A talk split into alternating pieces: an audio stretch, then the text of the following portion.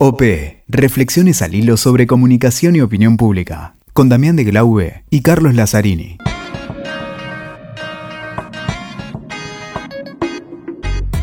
Hola, ¿qué tal? ¿Cómo les va? Acá estamos en un nuevo episodio de OP Podcast, ya en esta quinta temporada, tercer episodio. Quinta temporada, Cari, con No Me Canso, lo digo. Agradecemos a Ahí viene el autobombo de Damián. de la Trujilla, a, a la ciudad de Necochea, a las chicas de WeTalker, una genia siempre. Eh, así que muy contentos, Cali, y hoy con un tema donde culminamos este hilo de análisis político que quizás eh, nos, nos abstraemos un poco de la comunicación, pero hablamos de este mundo, hablamos un poquito en el capítulo anterior del mundo de los 90, ahora este mundo actual, que es el que nos lleva a comprender las estrategias de comunicación y opinión pública entre Estados Unidos y China. Pero Cambiaron los clivajes, ¿no? Cambian los clivajes y cambia la comunicación y más allá de eso. Se está dirimiendo a veces una batalla ya no en, lo- en Hollywood, Claro. sino en TikTok, las prohibiciones de TikTok, las prohibiciones de la conexión hacia eh, las redes sociales para que no se genere algún tipo de movimiento, La guerra por las comunicaciones. la comunicación digital, la tecnología de la comunicación, o sea, fíjate en el hardware de la comunicación política, cómo se está dando la batalla. Es interesante que tengamos también esta visión, ¿no? Por eso va a ser muy importante charlar, poder conversar con Daniel Montoya. Desde Córdoba, eh, característica aquí de la República Argentina. Vamos a ver cómo sale la, la comunicación con esto de las sierras. Y los objetos voladores no identificados que están de moda. Oh, Eh, claro. Hablando Si, de hay- su libro. si no hay interferencia, hablando de tecnología. ¿no? Exacto, de su libro entre eh, Estados, Unidos y China- Estados Unidos y China, la batalla que, que se viene. Así que bueno, Cali, veamos un poquito cómo, cómo golpea todo Ahí esto. vamos, ahí vamos con Daniel, que además, hay que decirlo. Es eh, un colega y amigo, Claro, es un El- podcaster. un podcaster, exactamente. Así que que siempre escuchamos, por supuesto.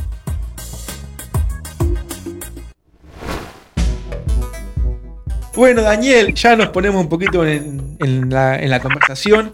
Y en este mundo que vos analizaste en un libro genial, que les decimos cómprenselo, está muy bueno. Tenemos China y Estados Unidos. Tenemos ese combate del siglo pasado de socialismo, capitalismo.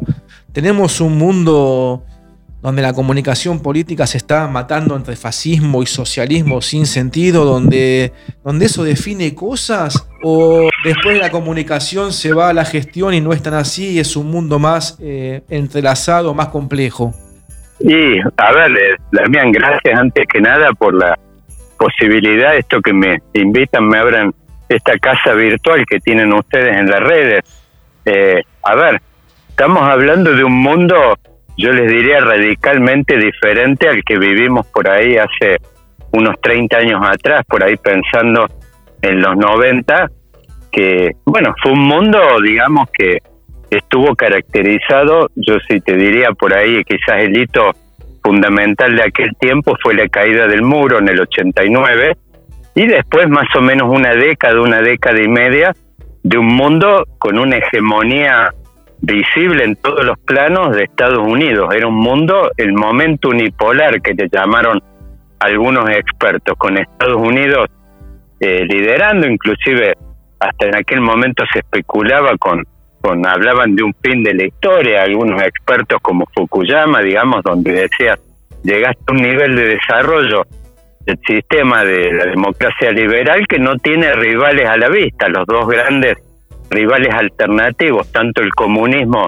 o socialismo como el fascismo, habían quedado uno bajo los escombros, en, quizás con algún elemento en común, los dos bajo los escombros de, de Berlín, digamos.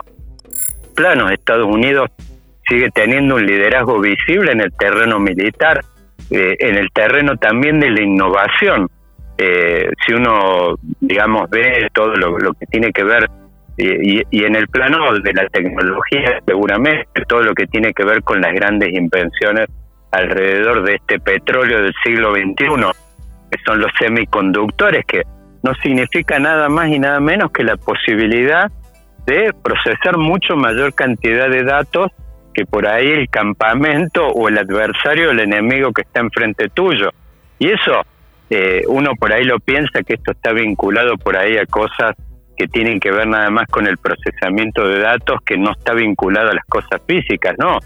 Vimos, por ejemplo, con toda la crisis del COVID, que por ejemplo la cantidad de chips que, por ejemplo, tienen contenido los autos, por ejemplo, eh, hubo una gran disrupción en, en la producción de autos que tenía que ver con los problemas que hubo durante la pandemia en las cadenas de abastecimiento. Entonces, esto tiene mucho que ver con el mundo físico. Obviamente, en el mundo militar pega de lleno porque no es nada más y nada menos que la capacidad de orientar por supuesto, armamento de última tecnología hacia un blanco en particular y que no tengan prácticamente, yo te diría, una tasa de fallas igual a cero. Si uno tiene que contrastar contra el mundo, por ejemplo, de la época de la Segunda Guerra, se han hecho muchas estimaciones en estos tiempos donde se ha visto que dos tercios de todos los bombardeos que hubo en ese momento caían en cualquier lado, no había tecnología, capacidad, armas inteligentes que tuvieran la capacidad de orientarse hacia un blanco con eficacia. Bueno,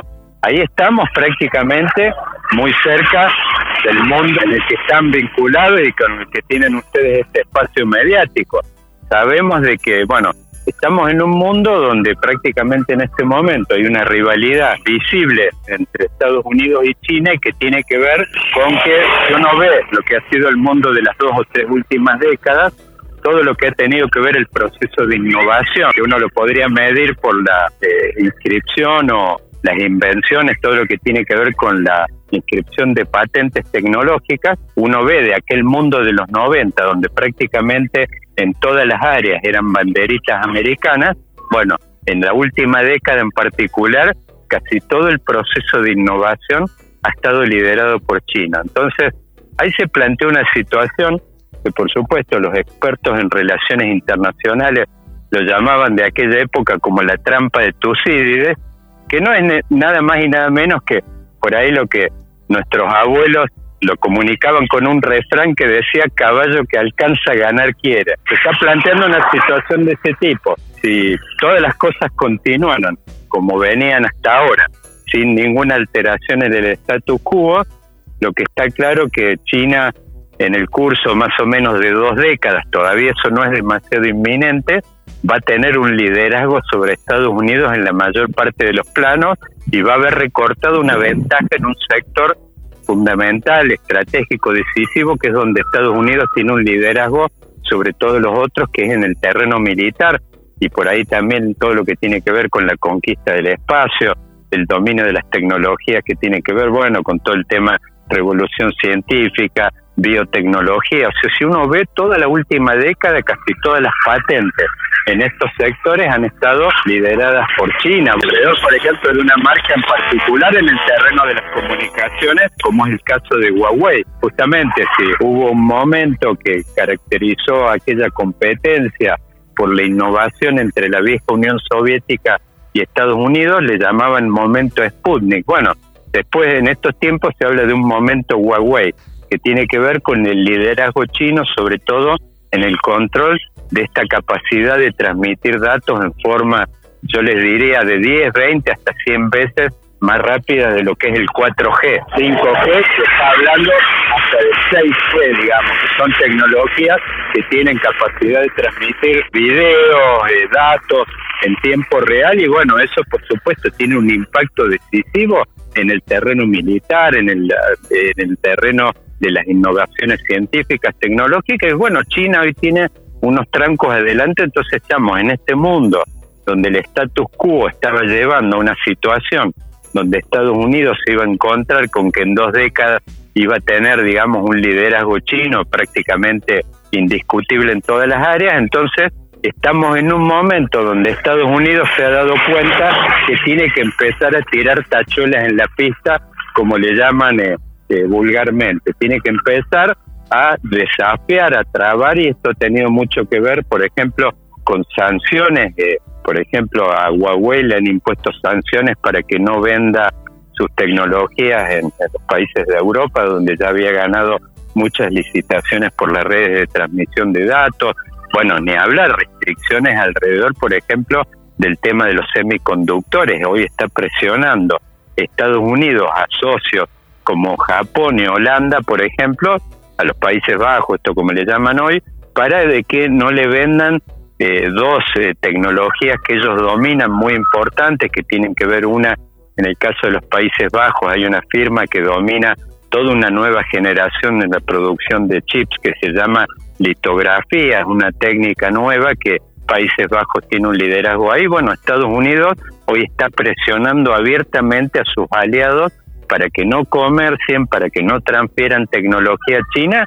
Así que bueno, estamos en un mundo que es un mundo que de alguna forma uno no puede hablar de una guerra fría a la vieja usanza con dos sistemas incomunicados como la Unión Soviética y Estados Unidos en aquel momento, que no tenían comercio entre ellos, donde no había prácticamente intercambio de datos. Hoy son dos países, Estados Unidos y China, que comercian alrededor de 600 mil millones de dólares al año en intercambios de mercancías. Así que no se puede hablar de un mundo de la Guerra Fría, pero sí de un mundo que está adquiriendo de alguna forma los ribetes y la característica y la lógica de los sistemas de la Guerra Fría en el sentido de eh, activar eh, todo este eh, terreno, esta lógica de amigo-enemigo, de países amigos. Hoy, por ejemplo, no podemos hablar de un mundo donde uno invierte abiertamente, donde más le conviene por el lado de los costos. Las empresas tienen que mirar a los costos, pero también tienen que mirar a ver quiénes son países amigos o enemigos, porque pueden tener problemas quizás una empresa que radica una inversión para poderle vender sus productos o sus tecnologías a alguno de los dos campamentos en pugna. Entonces, estamos hablando de un mundo, digamos, si bien la tecnología ha hecho prácticamente y toda la tecnología alrededor de también de los temas financieros ha hecho de que no podamos hablar de un mundo tabicado como el de aquella época, de alguna forma estamos volviendo a una época donde la economía, los empresarios pasan a un segundo plano y es como la época del reinado de la geopolítica y de la lógica del amigo enemigo, de las viejas líneas rojas y todo ese mundo donde se empieza es como un mundo plagado de riesgos, de caos, digamos, mundo entrópico, como le llaman algunos expertos, y donde de alguna manera eh, hay algunos colegas que hablan de globalización de riesgos. De alguna forma, hoy las compañías, cualquier movimiento que hacen, tienen que mirar no solamente sus ventajas, eh, digamos, eh, financieras de costos, sino que tienen que estar mirando con quién hacen negocios, digamos. Eso es clave en este mundo actual. ¿Cómo lo ves en, en términos de propaganda, no? La batalla de Hollywood versus eh, lo que es el similar en China, ya que eso fue, digamos, en el siglo pasado, quizás el arma de, destrucción más, entre comillas, más letal que tuvo Estados Unidos. ¿Cómo ves esa pelea en el mundo hoy, ya que viste que el debate es todo es socialismo, todo es fascismo, todo es imperialismo? ¿Cómo ves esa línea hoy?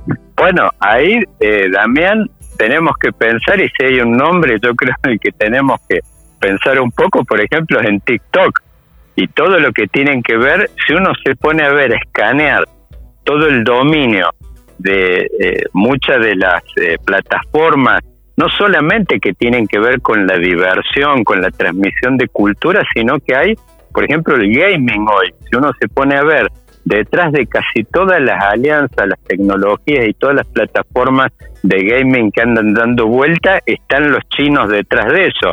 Entonces, en este momento, eh, si hay un plano de la batalla, yo diría, de la guerra, de la batalla cultural en este plano, así vos mencionaste el caso de Hollywood, así como en un momento Estados Unidos tuvo una gran capacidad para transmitir eh, sus valores, su cultura, eh, digamos, su, su, su lógica, digamos, del sistema económico y político, fue a través un poco usando el soft power, el, el poder blando de Hollywood y de todo lo que tenían que ver, por supuesto, con sus artistas, sus teatros y esas cosas. Bueno, en este plano hoy, si uno está pensando un poco en la tecnología, China de la mano, por supuesto, de todas estas de fierros que hemos hablado, como el caso del 5G, todas estas plataformas que tienen que ver con procesar datos a gran velocidad, bueno, vienen de la mano también de aplicaciones que tienen determinadas lógicas culturales. Si uno piensa en TikTok, por supuesto, yo una plataforma en particular con la que no me siento muy cómodo, me parece que está apuntada, no sé si llamarle por ahí en una de esas una generación más de adolescentes eh, y de, por supuesto, de consumidores de información por ahí más que tenga un, formato eh, divertido y a la vez eh, de, consumo efímero, rápido, inmediato, bueno, la penetración que están teniendo estas compañías chinas, sobre todo en los segmentos sub 30 de culturas occidentales como Estados Unidos, es tremenda, avasalladora y es más preocupante al punto, por supuesto, que vimos cuando Trump estuvo de presidente, una de las movidas que hizo prácticamente tenían que ver con el tema casi de prohibirlo o por lo menos de que eh, eh, estas plataformas como TikTok estuvieran presentes y operando en Estados Unidos a través de un socio local como Microsoft. Este es un plano, eh, quizás el que por ahí vos levantaste, es muy, muy importante actualmente, es un poco donde se está desarrollando quizás la batalla por, por los relatos, por, por los valores predominantes, que es el tema de, eh, es una, eh, de alguna forma hay muchos expertos que están hablando en Estados Unidos de, TikTok que lo están en, rotulando o, o caratulando como un elemento de guerra cultural muy, muy potente por parte de China, digamos, en, en el cual China actúa con un doble estándar en este terreno, porque por un lado, promueve, exporta este tipo de cultura, pero por otro lado tabica el consumo local. Por ejemplo, en el caso de gaming tienen eh, horas limitadas, las plataformas todas de consulta como Google, como plataformas de este tipo, están todas tabicadas en China. O sea, los chinos son conscientes de que estos son eh, herramientas de guerra o de batalla cultural muy peligrosas, las están exportando irrestrictamente al mundo, pero por otro lado las controlan a nivel local. Uno está viendo claramente de que me parece que este es un elemento y uno perfectamente puede encuadrar y hablar de TikTok como un arma de guerra, en el sentido, digamos, por supuesto, quizás de guerra, de batalla más bien ligada a la cultura y a la transmisión de valores. Buenísimo, Daniel, te, te agradecemos mucho el tiempo y que hayas compartido con nosotros los conocimientos de este tema tan complejo. Y bueno, decinos dónde buscan el libro, dónde lo consiguen. Aprovecha ahora para pasar el chivo que tenemos justo el acá el cierre del episodio dedicado a eso. ¿Dónde, encuentran el, libro que, insisto, léanlo, está muy bueno? Sí, tiene mucho material, tiene que ver con, por supuesto, en el libro Estados Unidos versus China, Argentina en la Guerra Fría Tecnológica, tienen, yo creo que ahí hay un tema, hay como una hay más que todo una ventana de entrada y yo creo que el valor que tiene ese libro es disparar inquietudes, como decirte, lo terminas quizás en dos tardes y te vas a investigar. Eso por un lado. Y después, por supuesto, todos los intercambios que he mantenido en las plataformas que tengo, tanto Vaquero, un podcast de política, como a la hora del federalismo, donde permanentemente estamos linkeando, conectando con, con por supuesto intelectuales de primera línea, pensadores, economistas, politólogos, dirigentes, estar intercambiando sobre estos temas que de alguna forma están todos conectados. Así que eh, sí, realmente los invito a, mirar todo este material, hay mucho, creo que, bueno, esto yo creo que ustedes de alguna forma están muy afines en este terno, en este plano, digamos, en este terreno que es estar promoviendo eh, discusión y debates activos sobre temas que están al margen. Sabemos que los medios tradicionales han sido de alguna manera deglutidos por la grieta y todos estos contenidos que, que, uno no ve estos debates por ahí en los medios tradicionales y hacen falta. Buenísimo, Daniel, te agradecemos mucho. Bueno, y ya más adelante de nuevo estaremos ahí debatiendo estas, estas cuestiones. Ha sido un gusto, che, muchísimas gracias. Fuerte abrazo.